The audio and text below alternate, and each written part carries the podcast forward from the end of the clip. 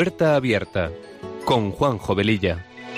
Está la puerta abierta, la vida está esperando con su eterno presente, con lluvia bajo el sol. Está la puerta abierta, juntemos nuestros sueños para vencer al miedo que nos empobreció. Vida es encontrarnos, para eso nacemos, porque el punto más alto es llegar al amor. Y no hay amor de uno, solo hay amor de todos. Y por ese motivo estamos hoy aquí. Está la puerta abierta está esperando con su eterno presente.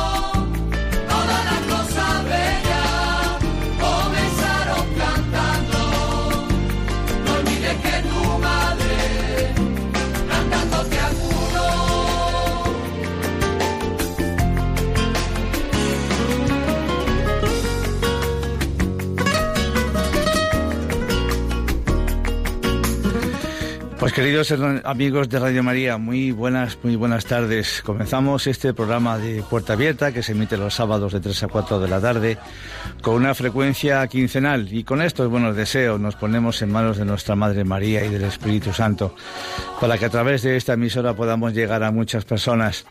Nuestra sintonía dice mucho de lo que este programa pretende ser, un espacio que sea una puerta abierta a temas actuales y acompañado de buena música, porque las canciones ponen palabras a aquello que sentimos y que no podemos o no sabemos expresar.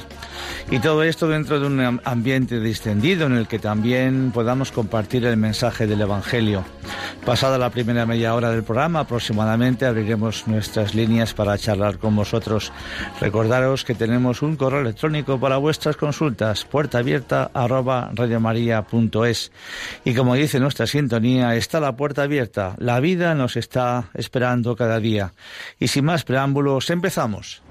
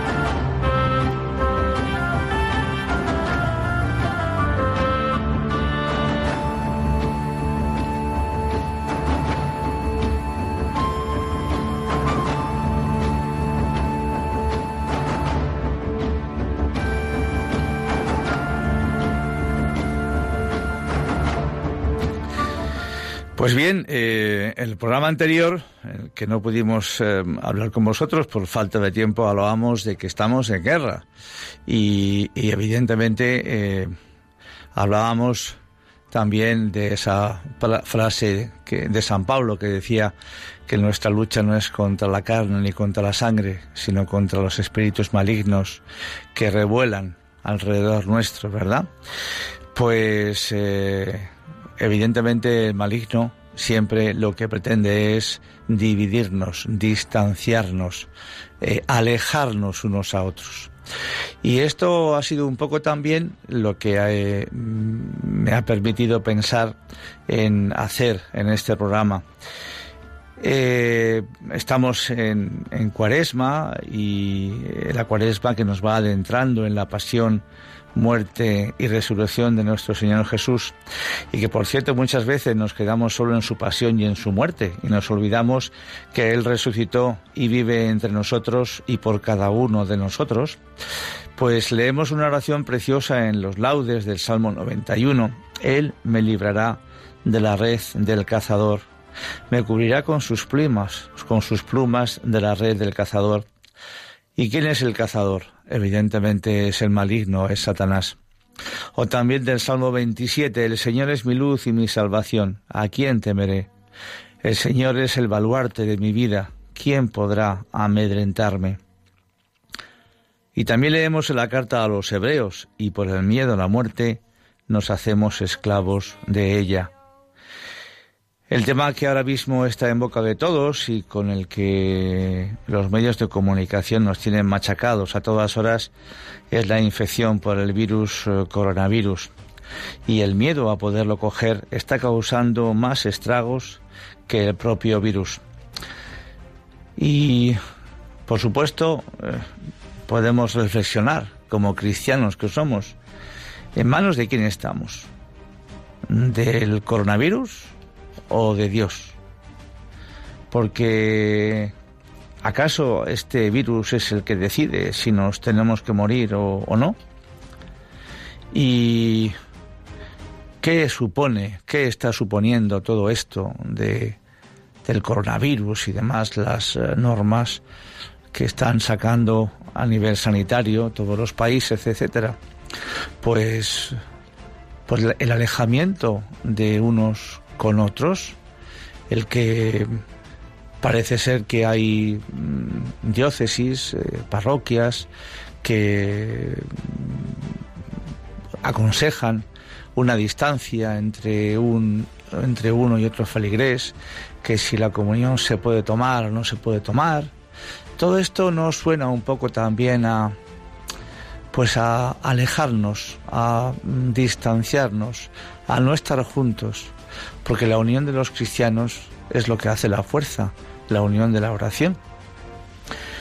Justo hoy, cuando acababa de terminar ya todo el guion del programa, me ha llegado un mensaje a través de WhatsApp de una buena amiga mía y la verdad es que me ha encantado porque viene un poco a colación con lo que hoy yo quisiera tratar, quisiéramos tratar.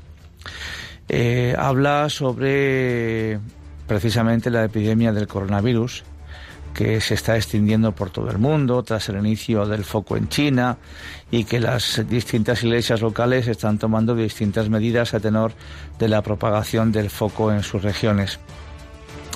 Pues se cuenta la historia, el testimonio de un obispo, esto está, está fechado el 4 de marzo, ¿eh?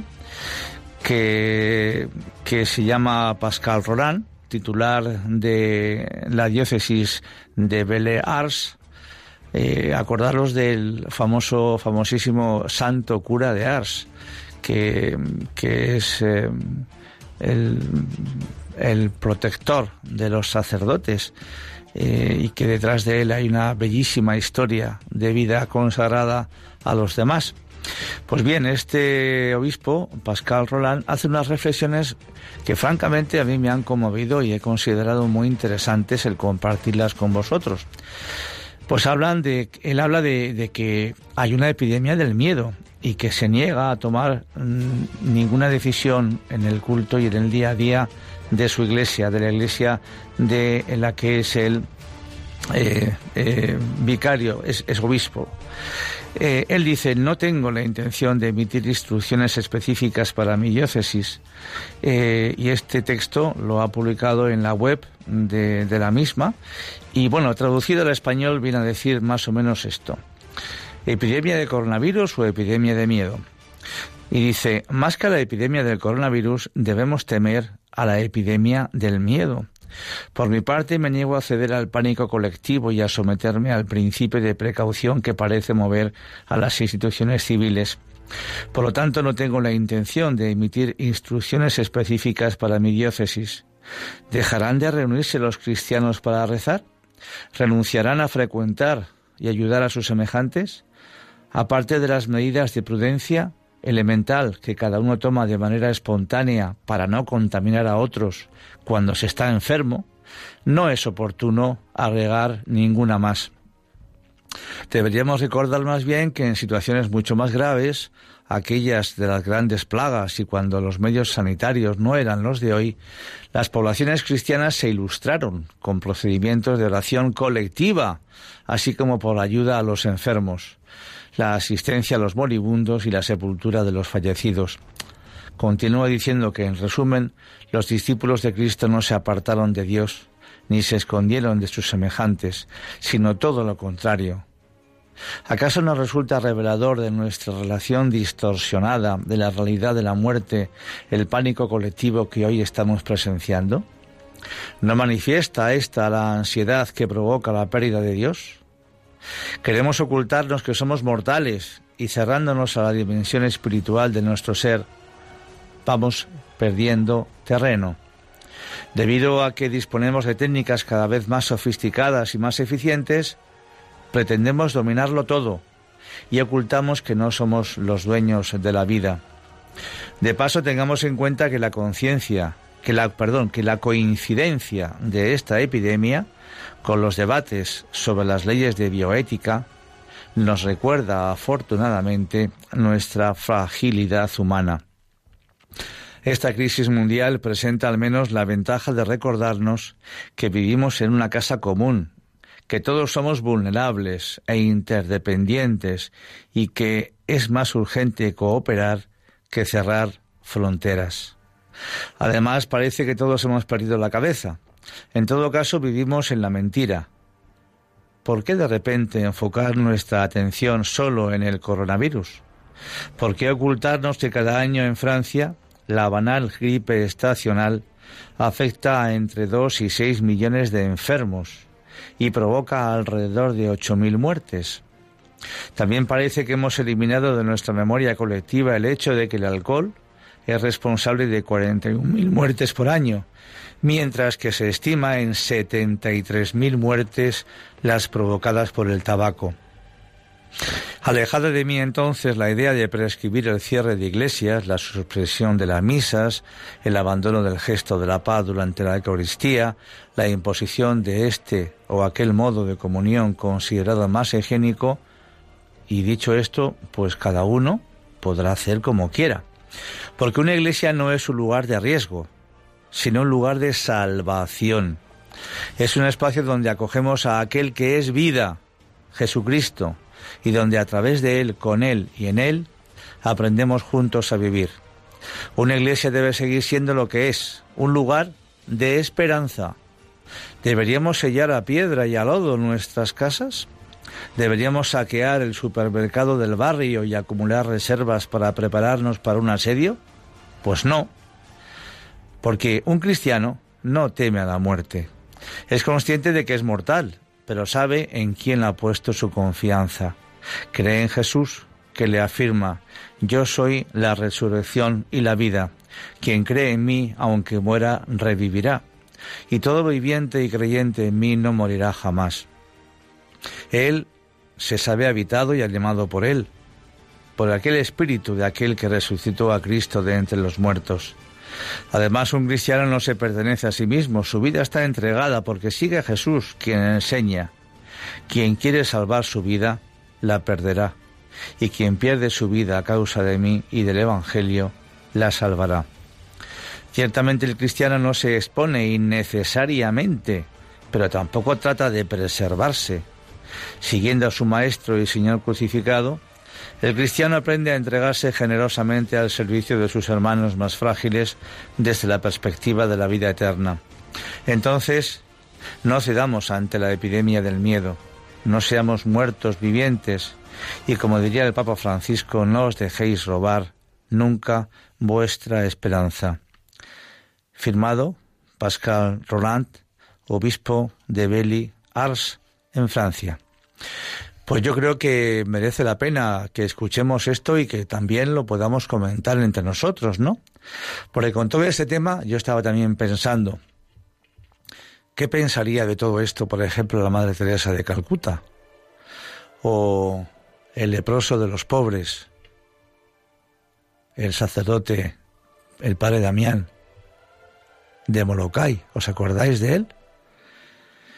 Y tantas y tantas y tantos eh, seres humanos, hombres y mujeres santos, que han estado en contacto con, con personas que más que una curación física en momentos concretos, necesitaban una curación espiritual.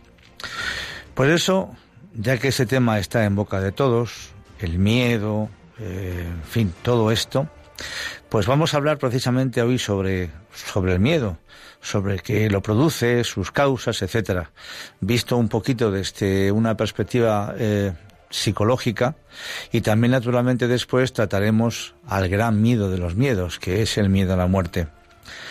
Evidentemente, si alguien nos pregunta qué es el miedo, todos vamos a tener una respuesta, pero queremos tratarlo más a fondo. Porque es posible que vivamos toda la vida esclavos de una emoción, porque el miedo en el fondo es eso, es una emoción. Bueno, mm, para entrar con ánimo en este tema, eh, quiero presentaros primero una canción sacada de un texto del profeta Isaías que nos ayuda a luchar contra el miedo que tenemos a tantas cosas.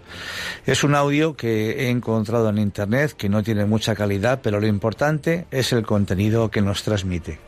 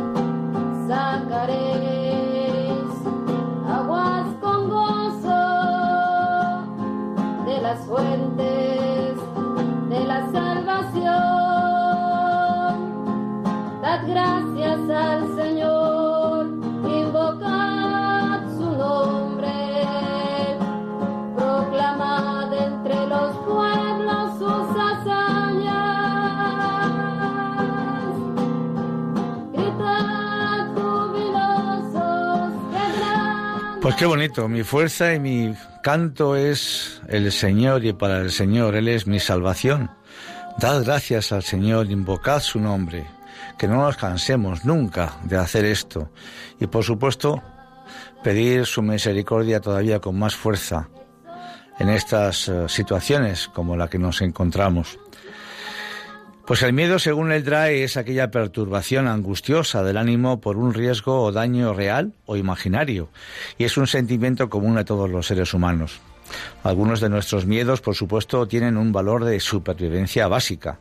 Otros, sin embargo, son reflejos que pueden ser debilitados o reaprendidos, explica el doctor en psicología Karl Albrecht. Esta sensación de ansiedad causada por nuestra anticipación de algún evento o experiencia imaginada es una reacción biológica de nuestro cuerpo ante un conjunto de señales que interpreta como temerosas.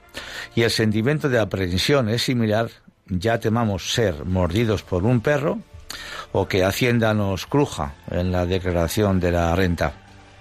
El presidente Franklin Roosevelt afirmó que la única cosa a la que debemos temer es al miedo mismo al miedo de uno mismo. Y como comenta el doctor Albrecht, casi en formato trabalenguas, el miedo al miedo probablemente causa más problemas en nuestras vidas que el miedo en sí mismo. Fijaos que de esto está hablando el anterior comentario del obispo de Ars. El director de cine Woody Allen bromea con este sentimiento de angustia y aprehensión humanizándolo. El miedo es mi compañero más fiel, jamás me ha engañado para irse con otro. Y es que todos tenemos miedos y la mayor parte de ellos nacen de ideas compartidas por la gran mayoría de nosotros. De lo que no debemos tener miedo es de identificarlos, porque sólo cuando sabemos de dónde provienen es cuando podemos empezar a controlarlos.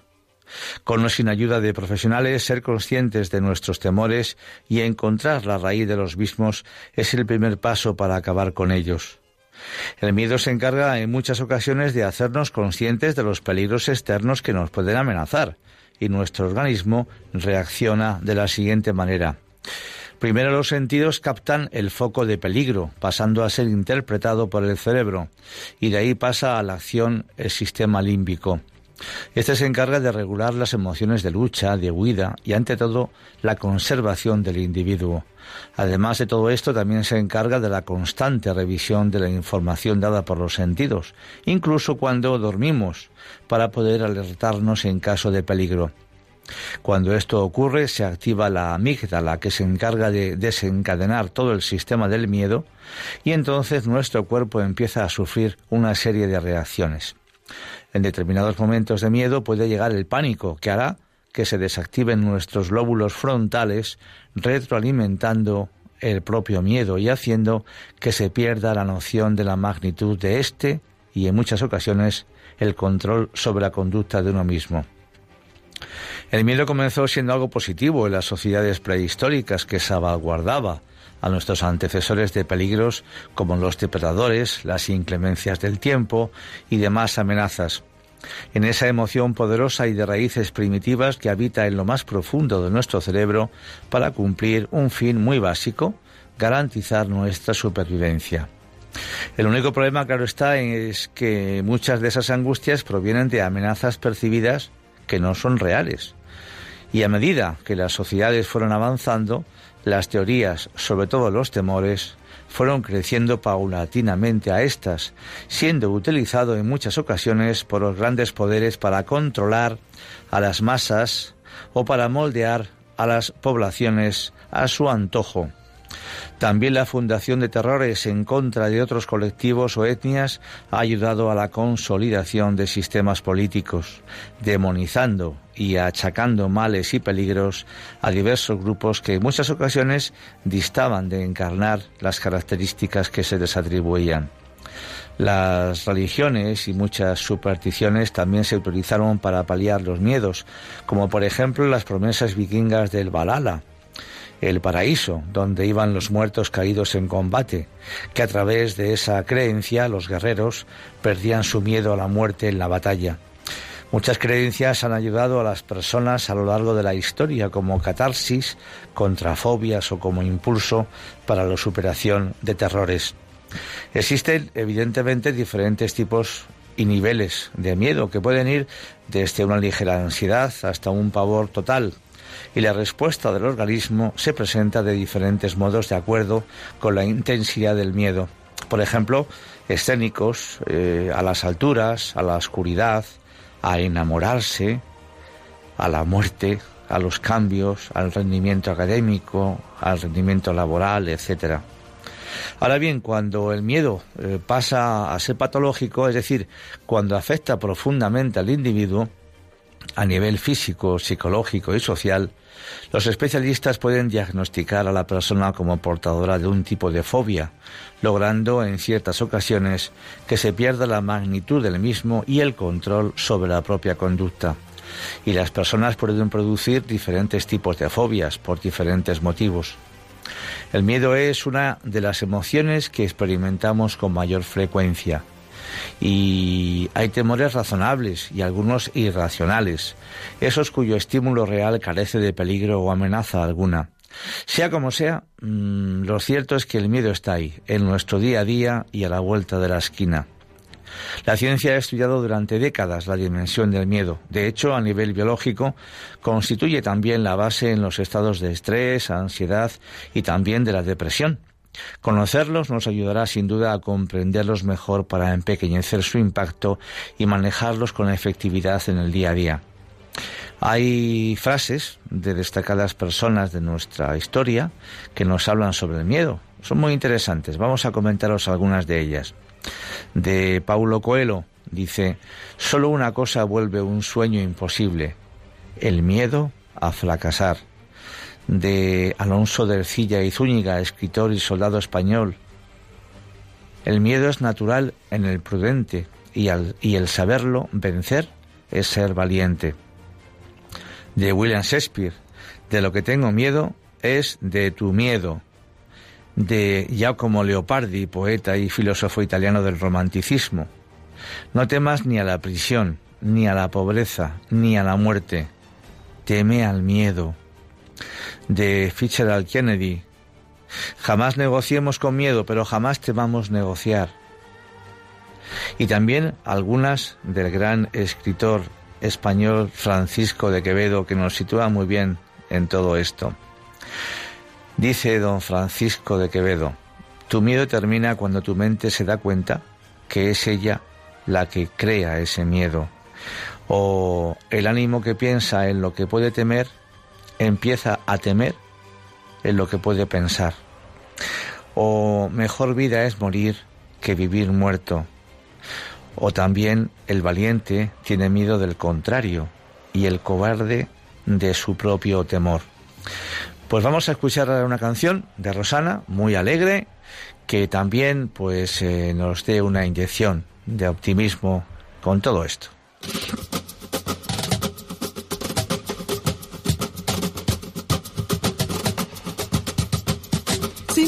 Sientes que la suerte está contigo, jugando con los duendes, abrigándote el camino, haciendo a cada mejor de lo vivido, mejor vivir sin miedo,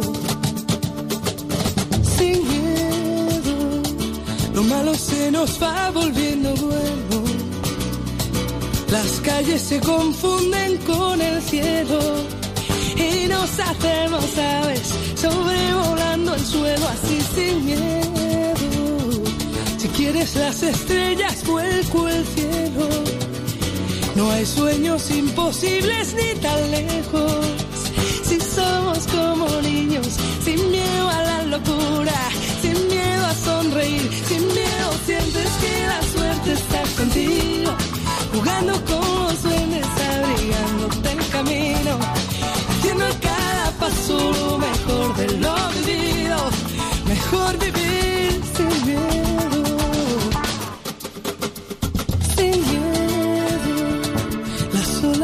acarician con el fuego, si alzamos bien las yemas de los dedos, podemos de puntillas tocar el universo así sin miedo. Las manos se nos llenan de deseos que no son imposibles ni están lejos. Si somos como niños, sin miedo a la ternura, sin miedo a ser feliz, sin sientes que la suerte está contigo, jugando con los abrigándote el camino, haciendo cada paso lo mejor. Sin miedo, sin miedo, si somos como niños, un niño en los brazos, un recién nacido, en los brazos de su papá o de su mamá, ¿creéis que tiene miedo? Por supuesto que no. Eh, empezamos a tener miedo cuando somos mayores, cuando empezamos a pensar, a poder eh, distinguir determinadas cosas, determinadas actitudes entre nosotros, los seres humanos, etcétera. Y evidentemente el miedo a la muerte es el que siempre más nos angustia. Pero hay que pensar que la libertad, la libertad, es la liberación del miedo a morir. Vencer el miedo es el desafío más importante que nos podemos proponer en esta vida, y más exactamente el miedo a morir, porque es el miedo supremo. Superando ese miedo se es libre, nunca antes. Ahí es cuando se empieza a vivir. Hay dos grupos de seres humanos. Uno está conformado por aquellos que tienen miedo, que son el 99% de la población, y luego hay el 1% restante que lo conforman otros pocos, unos pocos, que curiosamente también tienen miedo. Entonces, ¿en qué se basa la diferencia? Podríamos pensar. Ambos grupos tienen el mismo miedo. Parecen ser iguales, pero la diferencia está en que entre ambos la actitud que tienen ante el miedo es diferente. El escritor Huxley, británico considerado como uno de los más importantes representantes del pensamiento moderno, decía, experiencia no es lo que nos sucede, sino aquello que hacemos con lo que nos sucede.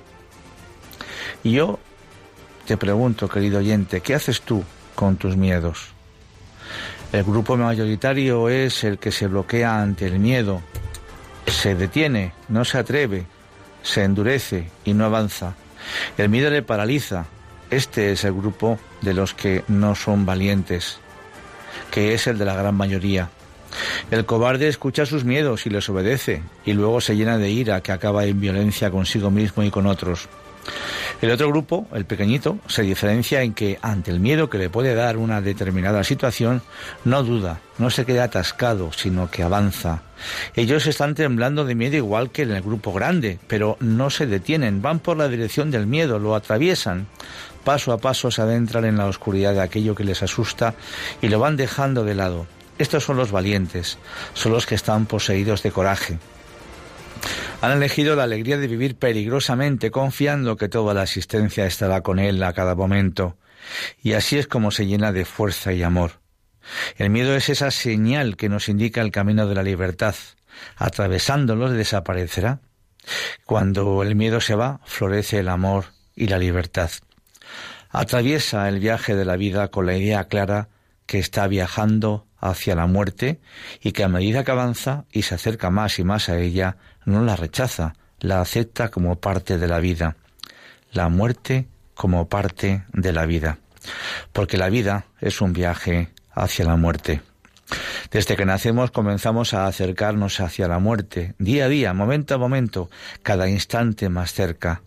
Con cada paso que damos a la sombra de la muerte nos acompaña y su consecuente miedo a enfrentarnos a ella. El miedo a la muerte no es miedo a la muerte, sino es miedo a la vida. No es miedo a dejar de existir, sino es miedo a no vivir antes de morir. Esta es la esencia del miedo. ¿Cómo voy a morir si aún no he vivido lo suficiente? ¿Cómo va a llegar el fin si todavía no he hecho lo que quería? ¿Cuántas veces nos preguntamos, ¿Hay vida después de la muerte? Pero ¿por qué no preguntarnos, ¿hay vida antes de la muerte? Porque hay muchas personas que viven hoy más en la muerte que en la vida. Detrás del miedo a la muerte hay escondida otra realidad, que si muero sin haber vivido habré desperdiciado la oportunidad, pero si me decido a vivir, viviendo la vida, viviéndola con intensidad, Tendré que enfrentarme a mi propia verdad, a lo que soy y siento y a la necesidad de ser libre para poder vivir. Por ello es que el miedo a vivir también encubre otro miedo aún más profundo, es el miedo a la libertad. ¿Qué tendrá la libertad que tanto miedo nos da? Ser libre es ser uno mismo, es ser quien se es en realidad. Es justamente de esa manera como se desvela la verdad del origen de todo, de todo miedo que detrás del miedo a la libertad está escondido el miedo a ser nosotros mismos. Si así fuera, nos tendríamos que enfrentar al rechazo de toda una sociedad de la que formamos parte y la que hemos aprendido a prostituirnos por el miedo.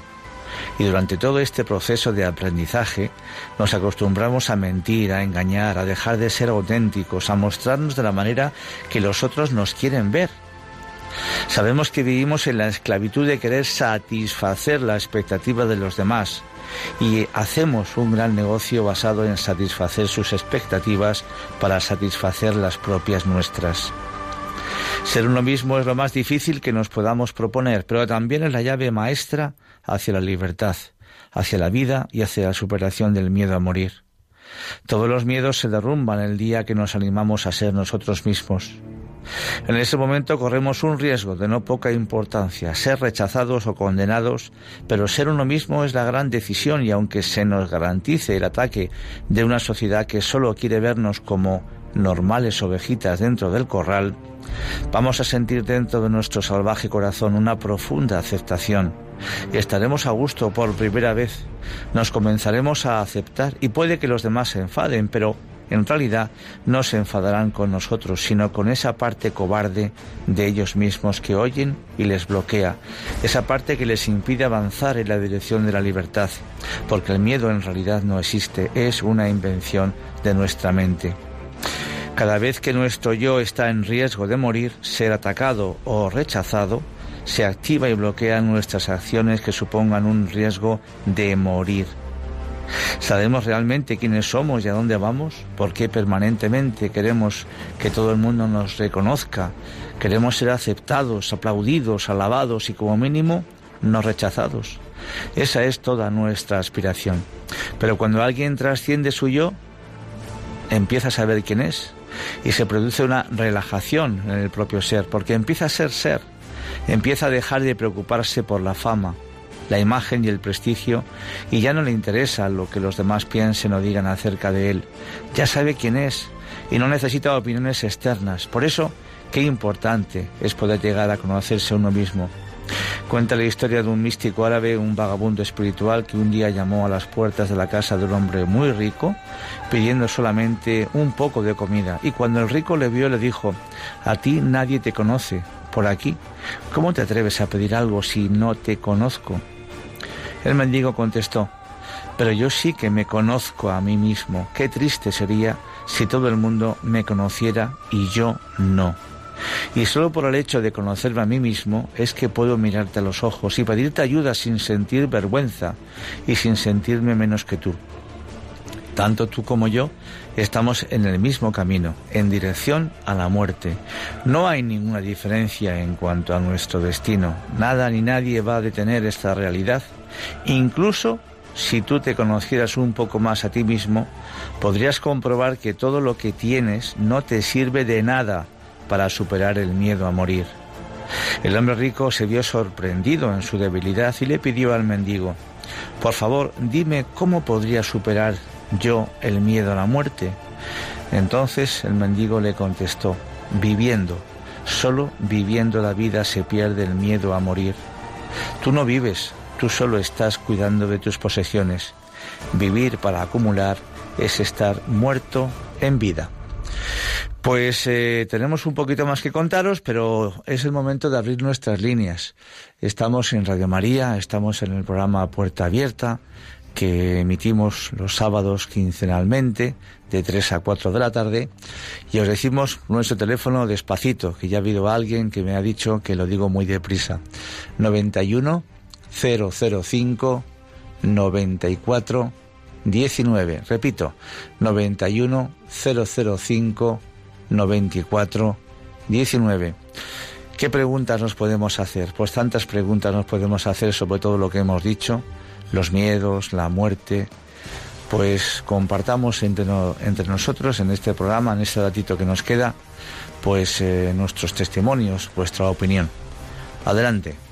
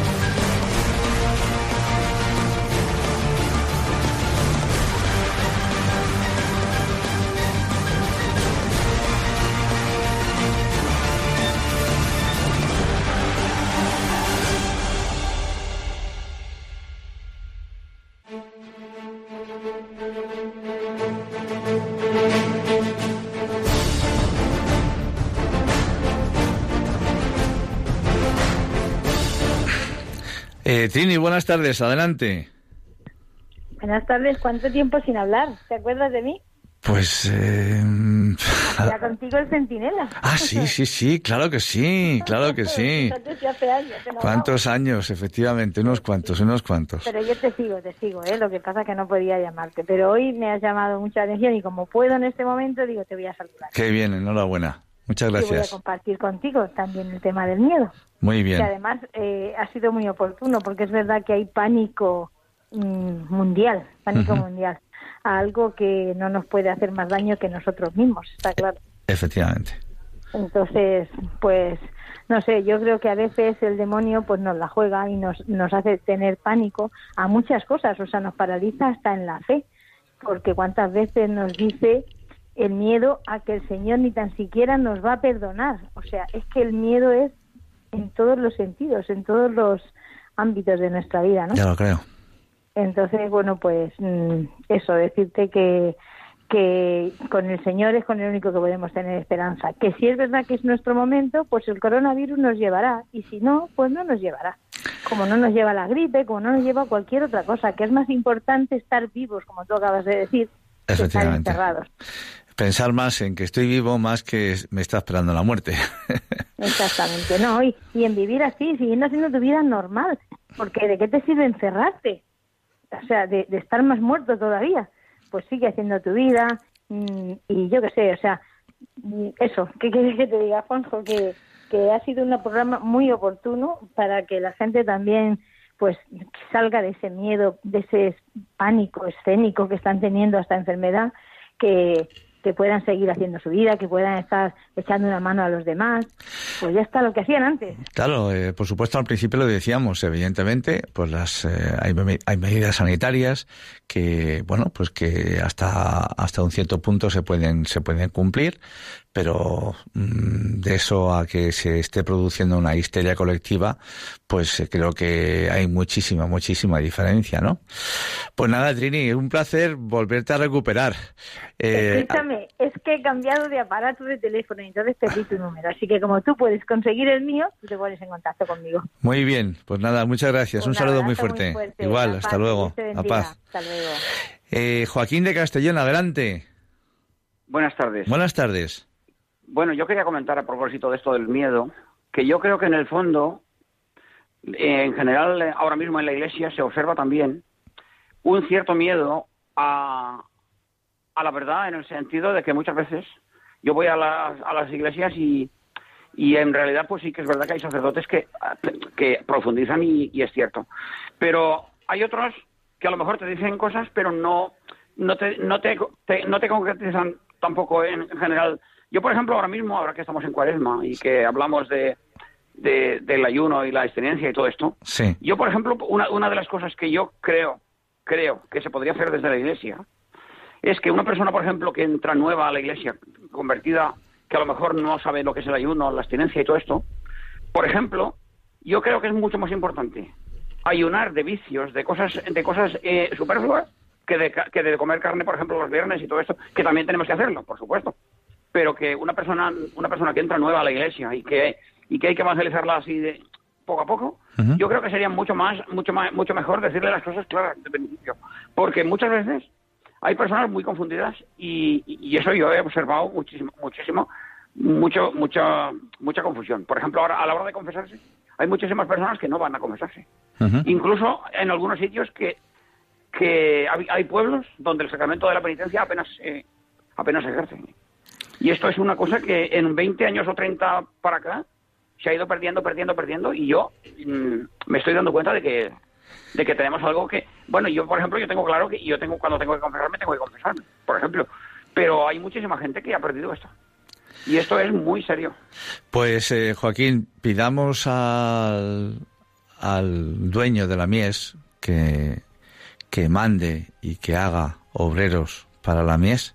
Es una oración que también tendríamos que hacer todos los días todos los cristianos. Si el Señor está dispuesto siempre a darnos, lo que pasa que tantas veces no le pedimos o le pedimos mal. Pero no obstante, por supuesto, es una opinión muy sensata la que tú acabas de comentar, Joaquín. Muchas gracias. Tenemos ahora a Juan de Málaga. Adelante. Hola, muy buenas tardes. Buenas tardes. Pues mire, es la primera vez que intervengo en ningún programa de, radio, nunca en mi vida he intervenido. Pues bienvenido. Soy taxista, muchas gracias, soy taxista y siempre tengo puesto Radio María, ¿bien? No cuando están los clientes, porque muchas veces a alguna gente no les es adecuado, le agrada más la música. El caso es que yo siempre lo estoy oyendo. Y hoy he oído la reflexión esta que ha habido sobre el miedo, ya me han dicho cómo descargarme el podcast y todo eso, ¿bien? Pero me ha tocado mucho porque para mí es súper, súper importante. De hecho, este año eh, ya sabemos que a principio de año alguna gente tienen como un propósito y hablando con algunos amigos y eso, pues me preguntaron cuál era mi propósito y yo me eh, dije que mi propósito para este año iba a ser, que ya llevo años intentando, intentándolo, pero este año lo voy a enfatizar un poco más, era dejarme de tanta teoría e ir más a la práctica. ¿Con esto qué quiero decir? Que eh, me, ha encantado lo que he oído y prácticamente todo eso yo lo sé, lo llevo dentro, pero mm, supongo que será por falta de fe, supongo, tengo que reconocerlo. Pero ¿por qué no somos capaces de llevar eso a la práctica? Porque me imagino que habrá mucha gente que lo creerá igual que a mí, que saben la teoría, yo lo he oído y estoy totalmente de acuerdo, pero luego a la hora de llevarlo a la práctica el miedo sigue ahí. ¿Por qué? Porque hemos sido educados desde pequeño, entonces, ¿cómo se puede salir de ahí? Me imagino que rezando, con oración y tal, pero ¿cómo puede salir uno de, ese miedo? Que, que, que de palabras sí salimos y sabemos cómo salir, pero luego en la práctica no, el miedo está siempre ahí, es lo, principal. Es nuestro miedo a la libertad. Tantas veces, Juan, eh, eh, yo pienso que, que nos, nos eh, autoproclamamos seres libres y no lo somos. No lo somos porque hay muchas cosas que nos atenazan. Y de eso también hemos hablado anteriormente de, ah, del miedo a la miedo a la libertad, miedo a la libertad, miedo a ser como somos, miedo a ser miedo a ser como somos. Fíjese usted, miedo con todos los respetos voy a decir esto, ¿eh? miedo a que usted va en su coche, a usted va en su coche y si lleva Radio María puesta, pues se puede pensar que alguien que va en ese momento con usted le pueda molestar y, a lo mejor ese cliente no le dice que lo quite o que si por favor puede poner música. Eh, pensamos a priori de que al otro le puede molestar algo de lo que yo libremente estoy haciendo o diciendo, ¿no? Y entonces, eh, sin saber realmente lo que opina, eh, nos adelantamos a esa situación. Y en el fondo, pues yo puedo pensar, caray, pues mm, no soy libre en mi propio taxi, en mi propio trabajo. Otra cosa que usted por diferencia, si esa persona pues resulta que no le gusta nada más que la música, pues que por ese motivo usted ponga una emisora de música. Pero a priori, sin que nadie le diga nada, usted está evangelizando y a lo mejor, fíjese por un momento que usted va en el taxi, eh, su cliente está escuchando este programa y resulta y resulta, como tantos otros de Radio María, está escuchando algo que es lo que el Espíritu Santo está diciendo para su propio problema, para solucionar ese miedo que él también puede tener. En fin, son tantas herramientas las que el Señor busca y mm, encuentra para cada uno de nosotros que no podemos nunca desaprovecharlas. Pero Juan, ánimo y espero que estemos eh, en otro momento también en contacto en este programa en cualquiera de Radio María. Muchas gracias. Pues tenemos aquí a María de Tenerife. Adelante. Hola padre, buenos días, buenas tardes. Bueno, yo no soy padre, ¿eh? soy padre de dos hijas preciosas. De familia, qué bueno. Dios os bendiga. Gracias. es que me encantó que usted nombrara a la Madre Teresa de Calcuta, a San Damián de Molokai. Claro. Me encantan ese santo San Damián. Y quería decirle que el miedo se quita con la sonrisa. Cuando una persona se acerca y la otra no le sonríe, entonces entra miedo. Qué bonito. Y también, quería decirle, padre, que en el sagrario está el Rey de Reyes y al hacer la genuflexión le sonreímos y no tenemos miedo a nada. ¿Qué le parece, padre? Pues precioso, sinceramente. Eh, María, Mm, precioso. Es más, con esto yo casi que sí se terminaría el programa. Y muchas gracias de verdad por su testimonio. Eh, muchas gracias. Eh, vamos a ver si podemos eh, mm, coger un par de llamadas más. Jesús de Huelva, adelante. Hola, buenas tardes. Buenas tardes. Adelante, Jesús. yo creo que el tema del, del, miedo, yo creo que también puede encajar en las escrituras como un, como un castigo, ¿no? Porque recordemos que San Juan, la primera carta de San Juan 4.18 dice, en el amor no hay temor porque el temor lleva en sí casi castigo. Entonces hay que tener también en cuenta esa, esa palabra de Dios. Bien, pero el amor nunca está basado en el temor, nunca, nunca. Y si Dios es amor, amor con mayúsculas, eh, pero cuando, cuando nosotros entramos en el temor, yo pienso que es que porque sabemos, nos sabemos pecadores y que hemos hecho alguna cosa mala. Y automáticamente, automáticamente pensamos que detrás de, eh, de esa acción eh, mala tiene que haber un temor. y nos olvidamos tantas veces de la misericordia de Dios, por supuesto, ¿no? Pero el amor es amor siempre. Y Dios, que es amor, nunca jamás se puede negar a sí mismo, es que es imposible. Entonces eh, no se puede amar en el temor, por supuesto. No se puede amar a alguien que yo le estoy temiendo. Un, un, un, esposo no puede amar a su esposa o viceversa eh, eh, cuando detrás de todo eso hay, hay temor hay a una reacción física de violencia. ¿Cómo se puede amar a una persona en esas condiciones? Es imposible. Por eso dice que no hay temor nunca en el amor. De todas maneras, Jesús, muchas gracias también por tu testimonio y por tu intervención. Pedro de Cádiz, adelante, Pedro.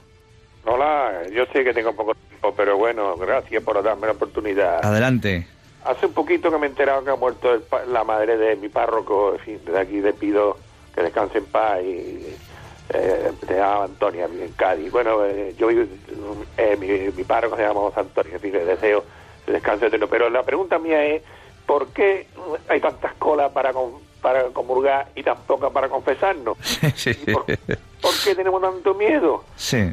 Si el perdón es la conversión, claro. es, lo que nos da la paz, es lo que nos da la puerta de la esperanza eh, hacia eh, encontrar eh, algún día la resurrección. ¿Por qué tenemos tanto miedo a confesarnos? Es que muchas veces me lo pregunto, me lo pregunto, me lo pregunto. Otro miedo más, miedo a la confesión. Pero ¿por qué? ¿Por qué? Yo no sé si alguien, incluso a mi propia familia, incluso a mis propios hijos, mi propia esposa, si el cura no te va a comer, el cura se va a abrir a ti, te va a hacer, tu corazón se te va a abrir. ¿Por qué tenemos tanto miedo, Dios mío? Porque alguien... Seguramente tendremos poca fe, ¿no? Claro, y alguien nos atenaza y nos, no nos deja ser libres también para llegar a la confesión, que es la conversión. Me dicen, otro, me dicen es que me da vergüenza, pero el, cristiano que creyente que tiene fe no tiene por qué tener vergüenza, tiene que tener siempre, siempre la cruz, siempre por delante y defenderla. Si eres creyente y tienes fe, pues, debe pues tienes que confesarte con un ministro. Tenemos el, don más grande que tiene ninguna religión, que es podernos confesar. Y Pedro, evidentemente tenemos vergüenza de la confesión, pero no tenemos vergüenza de hacer sin vergonzonerías, ¿verdad?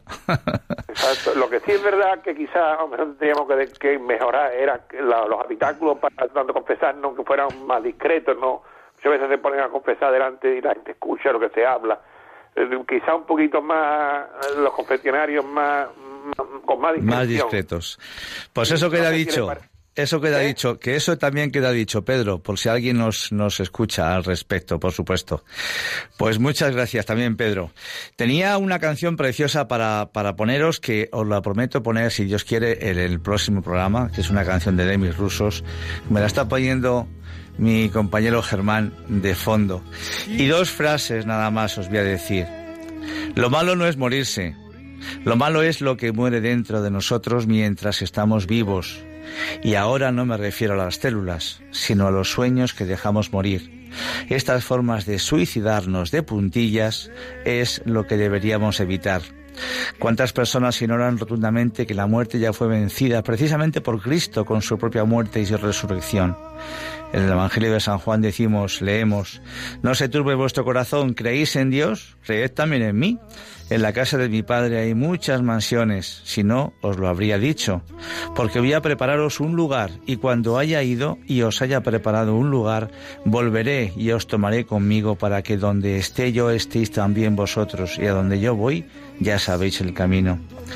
Pues, pues acabó. Eh, el tiempo se nos agotó. Como siempre ha sido un placer estar con todos vosotros y os emplazo Dios mediante al sábado 21 de marzo a las 3 de la tarde. Os dejamos con esta preciosa canción de fondo. Un abrazo muy fuerte, que Dios os bendiga y hasta el próximo programa.